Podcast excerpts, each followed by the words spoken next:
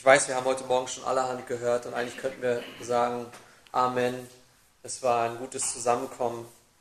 Aber ich bitte euch vielleicht noch um, um ein paar Minuten Geduld, einfach um uns einen Text anzuschauen, der vor dem liegt, den wir uns letzte Woche angeschaut haben, auch chronologisch. Und zwar im Lukas-Evangelium Kapitel 9. Da waren wir letzte Woche, äh, waren wir schon ganz am Ende des Kapitels. Diese Woche sind wir ganz am Anfang des Kapitels.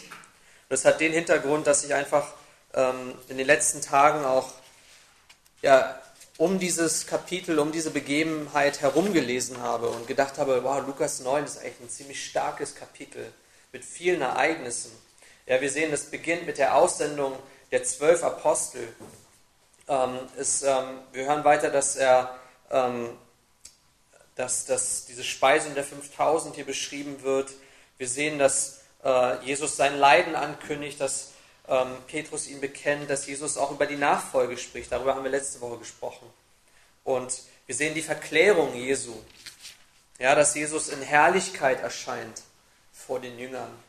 Und wir sehen, dass Jesus ähm, ja, vor den Jüngern erscheint, dass Petrus auch daran erinnert später und sagt, wisst ihr was, wir haben, wir erzählen euch hier keine Märchen, sondern wir haben die göttliche Stimme gehört, wie sie vom Himmel herabkam und ähm, was sie über Jesus sagte. Der Jesus, äh, der, der Vater sprach vom Himmel herab, dass dies sein geliebter Sohn ist, an dem er Wohlgefallen gefunden hat.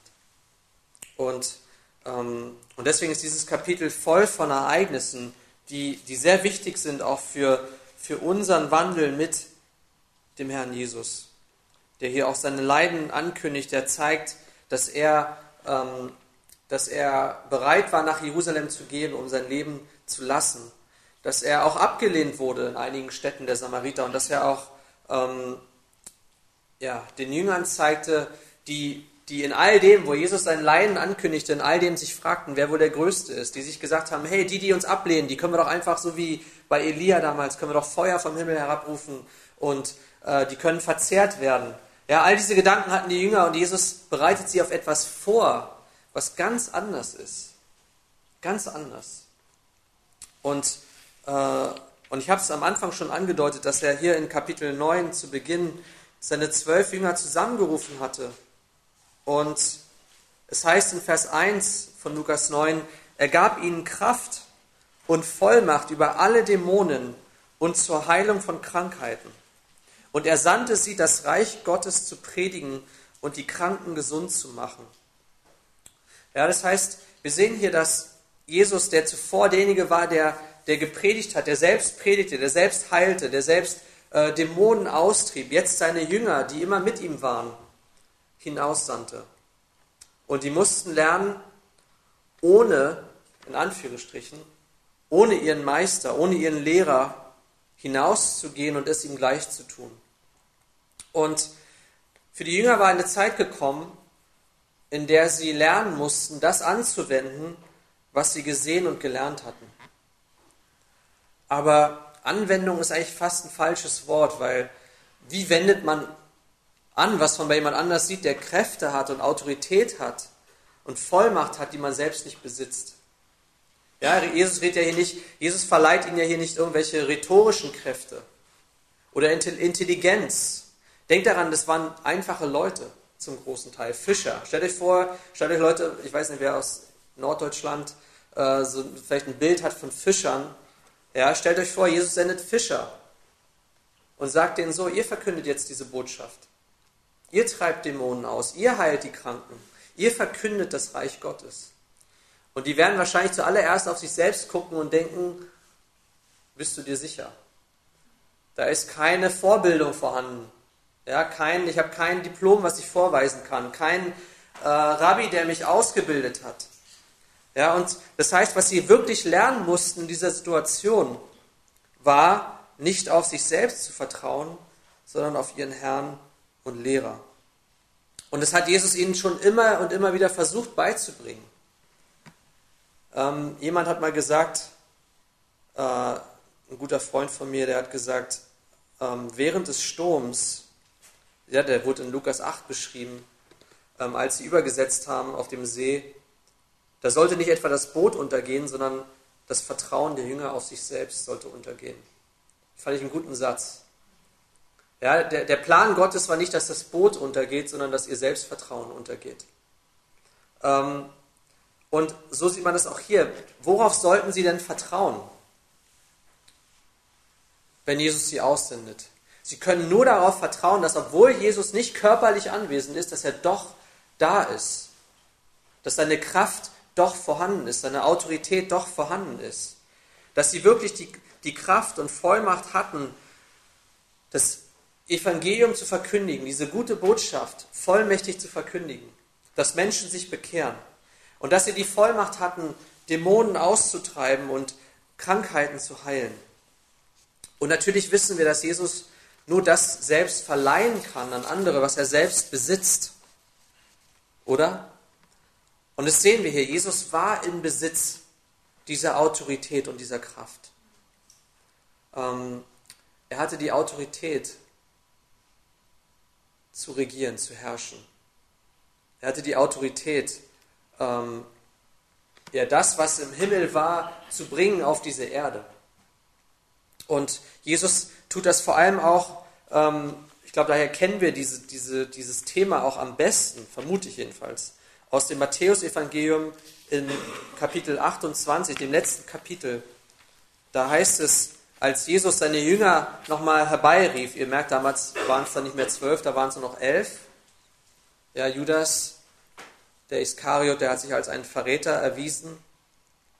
Und ähm, aber als Jesus sie nach Galiläa berief, an diesen Berg, wo er war, da heißt es in Vers 18 von Matthäus 28, und Jesus trat herzu und redete mit ihnen und sprach, mir ist alle Gewalt, ist wieder dieses Wort Exousia, Vollmacht, Autorität, gegeben im Himmel und auf Erden.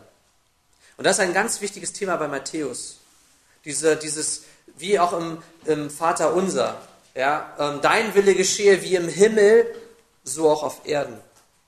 Ja, dass, dass wir sehen, natürlich hat Gott alle Autorität im Himmel, aber er hat auch Autorität auf Erden.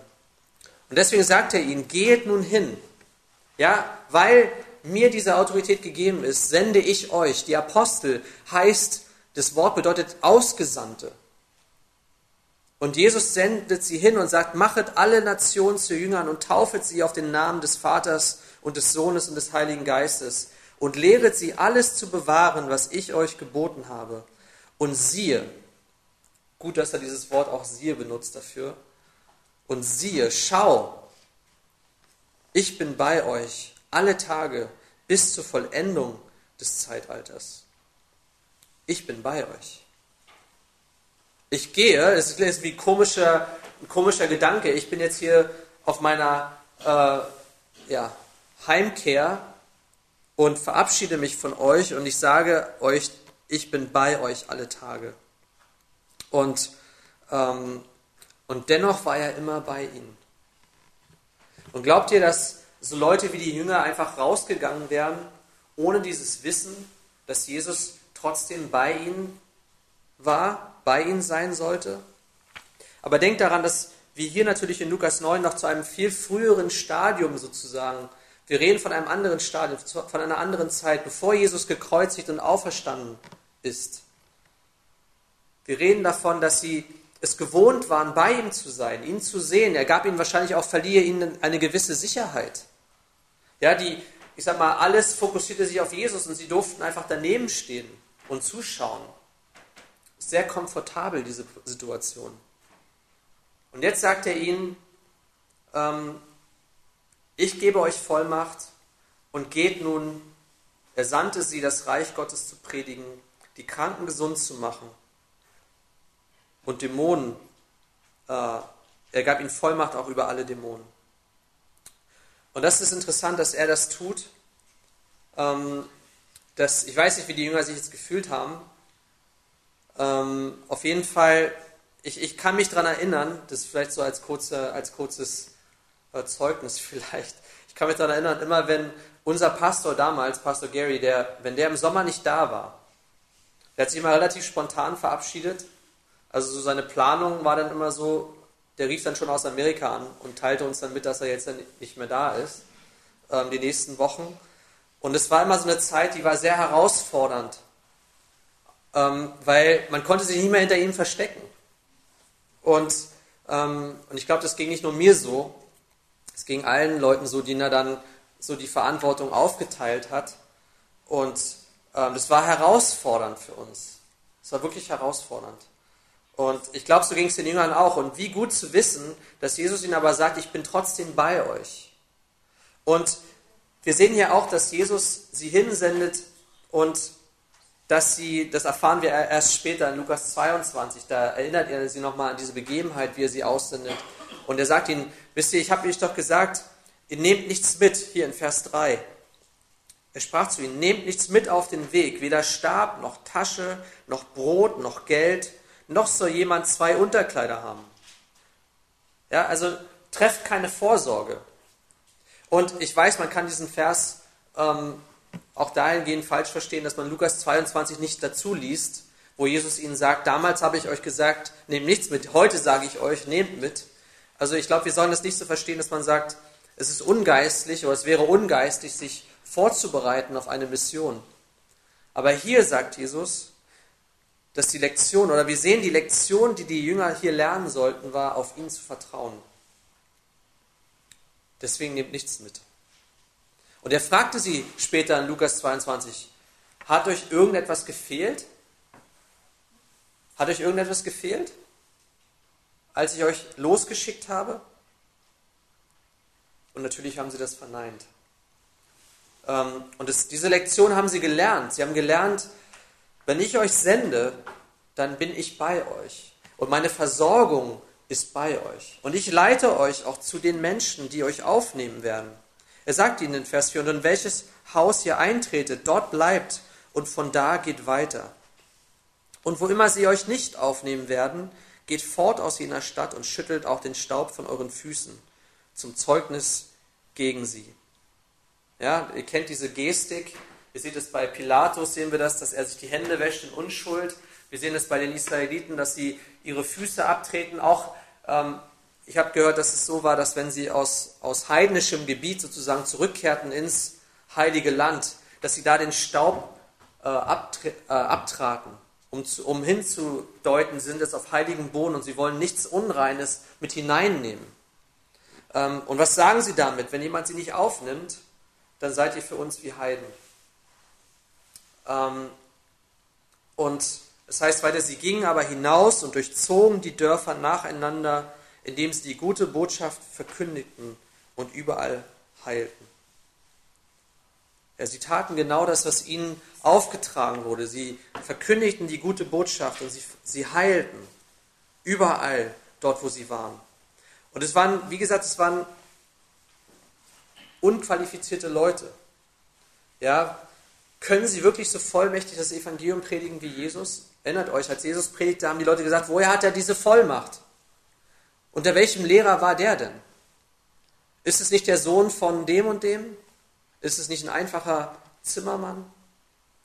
Und die Frage war für sie, würden ihnen die Dämonen gehorchen? Würden sie die Kranken wirklich heilen können? Und das heißt, sie mussten lernen, auf Jesu Befähigung zu vertrauen. Sie konnten nicht auf sich selbst vertrauen. Da war nichts da, worauf sie hätten vertrauen können.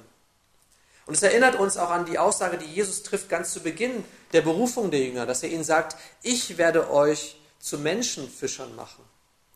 Wer macht sie zu Menschenfischern? Nicht sie selbst, sondern Jesus tut das. Ich werde euch zu Fischern machen, zu Menschenfischern. Und wir sehen darin natürlich auch einen ganz wichtigen Aspekt, den dürfen wir nicht vernachlässigen, ähm, dass Jesus gewirkt hat, nicht nur als er hier selbst persönlich auf dieser Erde war, sondern Jesus wirkte schon relativ zu Beginn seines Dienstes, auch durch seine Jünger. Wir haben es dann gesehen, am Ende sandte er äh, auch die, ähm, ja nicht nur die, die, die zwölf aus, sondern 70 weitere, manche sagen 72 weitere. Ähm, aber Jesus war nicht allein anwesend auf dieser Erde oder hat nicht allein gewirkt auf dieser Erde ähm, allein, sondern Jesus wirkte durch diejenigen, die er aussandte. Ja, und er befähigte sie. Er gab ihnen Macht, Autorität, Vollmacht. All das gab er ihnen. Und es geht sogar so weit, dass in der Apostelgeschichte, das ist ja Teil 2 von dem Lukas-Evangelium sozusagen, was ähm, Lukas schreibt an Theophilus, dass er sagt, ich lese mal diesen Vers. Und das, ähm, das ist mir selber auch nicht das habe ich nicht selber bemerkt, sondern hab, das habe ich auch gehört, dass wenn wir das nochmal lesen, was Paulus hier eigentlich schreibt, er sagt in Apostelgeschichte 1, Vers 1, den ersten Bericht habe ich verfasst, Theophilus, von allem, was Jesus angefangen hat zu tun und auch zu lehren, bis zu dem Tag, an dem er in den Himmel aufgenommen wurde, nachdem er den Aposteln, die er sich auserwählt, durch den Heiligen Geist Befehl gegeben hatte.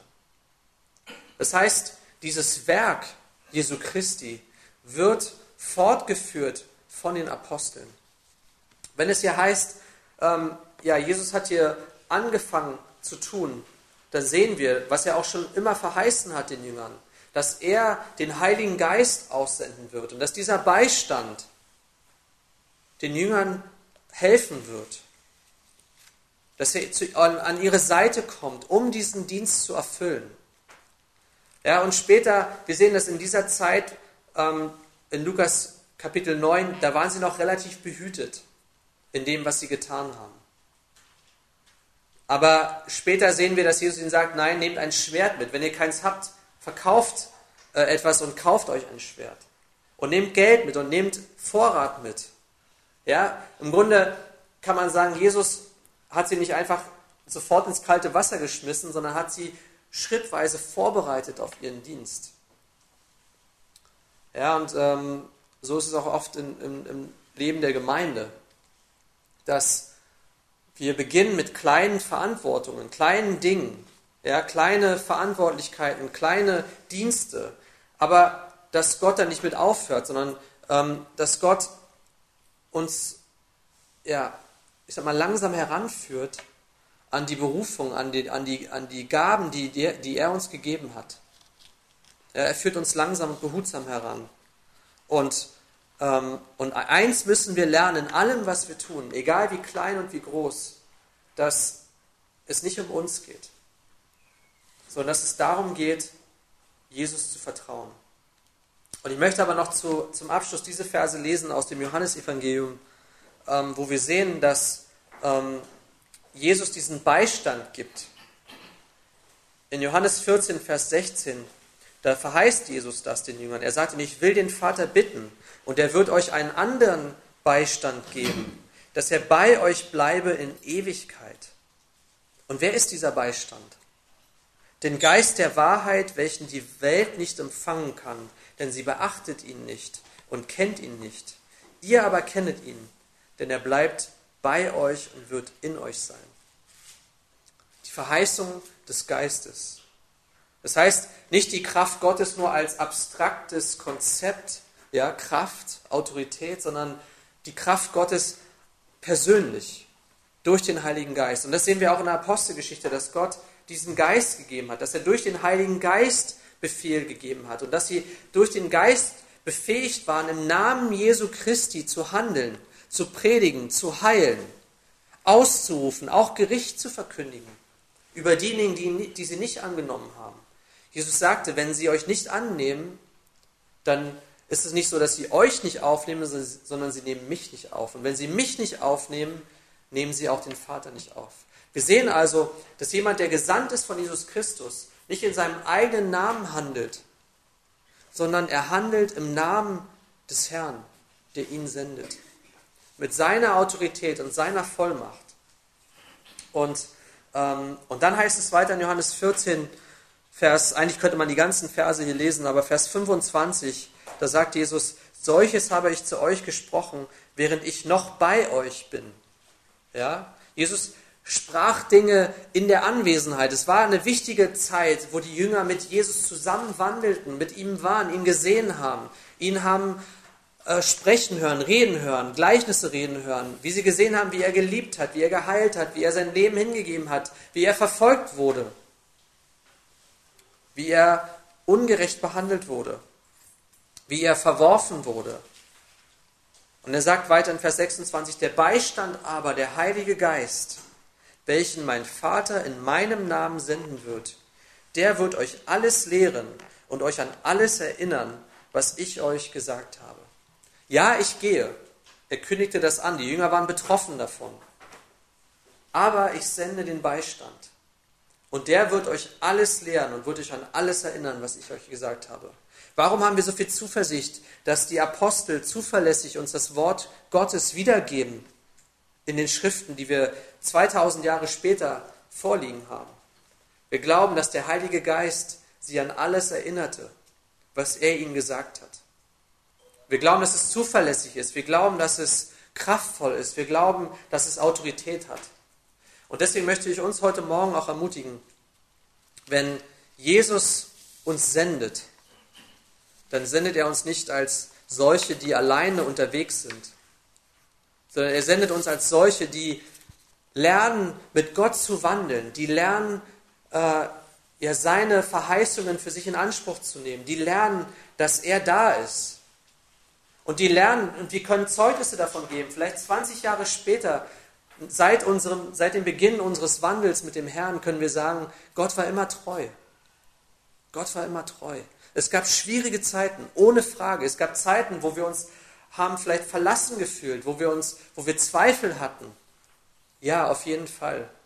Aber am Ende bekennen wir, dass Gott gut ist und dass Gott an uns wirkt, dass Gott geduldig ist, dass Gott auch geduldig an uns arbeitet. Wir haben gesehen, die Jünger, die haben so oft versagt, die haben so oft, Jesus redet von seinem Opfer, Tod am Kreuz und die erzählen davon, wer der Größte ist und fragen sich, wer wohl in seinem Reich die höchste Stellung haben wird und all diese Dinge. Aber Jesus ist so geduldig und er führt uns und leitet uns in diesem Wandel mit ihm. Und ich möchte, dass wir auch lernen, die Kontrolle abzugeben über unser Leben. Ich weiß, dass wir daran so gerne festhalten, weil wir es einfach nicht mögen, wenn Dinge anders verlaufen, als wir uns das vorgestellt haben. Ähm, weil wir es nicht mögen zu wissen, dass Situationen nicht in unserer Hand liegen. Aber genau das tat Jesus, indem er seine Jünger herausforderte und sie lossandte und sagte, okay, ich sende euch, aber ich sende euch aus in meinem Namen. Und ich bin bei euch. Und wisst ihr, das hat sich nicht geändert. Vielleicht hat keiner von uns die besondere Qualifikation oder die besondere Qualifikation ist das falsche Wort, aber die besondere äh, Berufung als ein Apostel, als jemand, der Augenzeuge war ähm, von Jesus Christus, von seinem Wirken, von seinem Tod, von seiner Auferstehung. Aber dennoch sind wir Gesandte an Christi Stadt. Und er sendet uns auch heute. Und dass wir sagen können, mit Vollmacht, mit Autorität, können wir verkündigen, lasst euch versöhnen mit Gott. Dafür setzt uns Jesus Christus ein als Gesandte. Wir sind Gesandte. Und als Gesandte sind wir nicht allein, sind wir nicht verwaist, sondern Jesus verheißt uns seine Gegenwart. Bis ans Ende der Zeit. Bis ans Ende. Er ist immer bei uns. Und ich glaube, diese Gewissheit, die soll uns tragen. Und ich, mein Gebet ist auch, dass diese Gewissheit uns trägt. Nicht nur in der kommenden Woche, nicht nur äh, in den nächsten Tagen, sondern dass diese, ja, dieses, dieser Wachstum stattfindet in unserem Leben. Dieses Wachstum. Dass diese, diese Verwandlung stattfindet in unserem Leben, dass wir die Kontrolle in unserem Leben bereitwillig aufgeben und sagen, Gott, ich weiß, du bist bei uns. Und wozu du mich berufst, das ist viel, viel größer als ich selbst. Das hat nichts mit Intelligenz zu tun, nichts mit Einfluss zu tun, nichts mit Stärke zu tun, sondern es hat mit deiner göttlichen Kraft zu tun, die nur du verleihen kannst.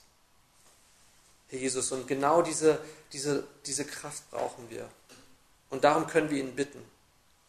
Und es ist nicht immer diese autoritäre Kraft, diese, diese Macht, wo Dämonen ausgetrieben werden und wo Kranke geheilt werden, sondern manchmal ist es die Macht und die Kraft, Dinge zu erdulden, die ungerecht sind und Menschen zu lieben, die eigentlich liebensunwürdig sind. Menschen mit ganz vielen Stacheln, ja, ähm, Auch diese Autorität gibt uns Gott. Und die brauchen wir. Und die Autorität, unser Leben niederzulegen für unseren Nächsten. Ja. Und daran wollte ich uns heute Morgen erinnern. Und äh, ich schaue so ein bisschen nervös auf die Uhr und möchte, ich weiß nicht, wie ich zum Ende komme. Das irgendwie, ich habe das irgendwie noch nicht eingeplant, wie ich zum Ende komme. Am besten einfach Amen sagen. Ja.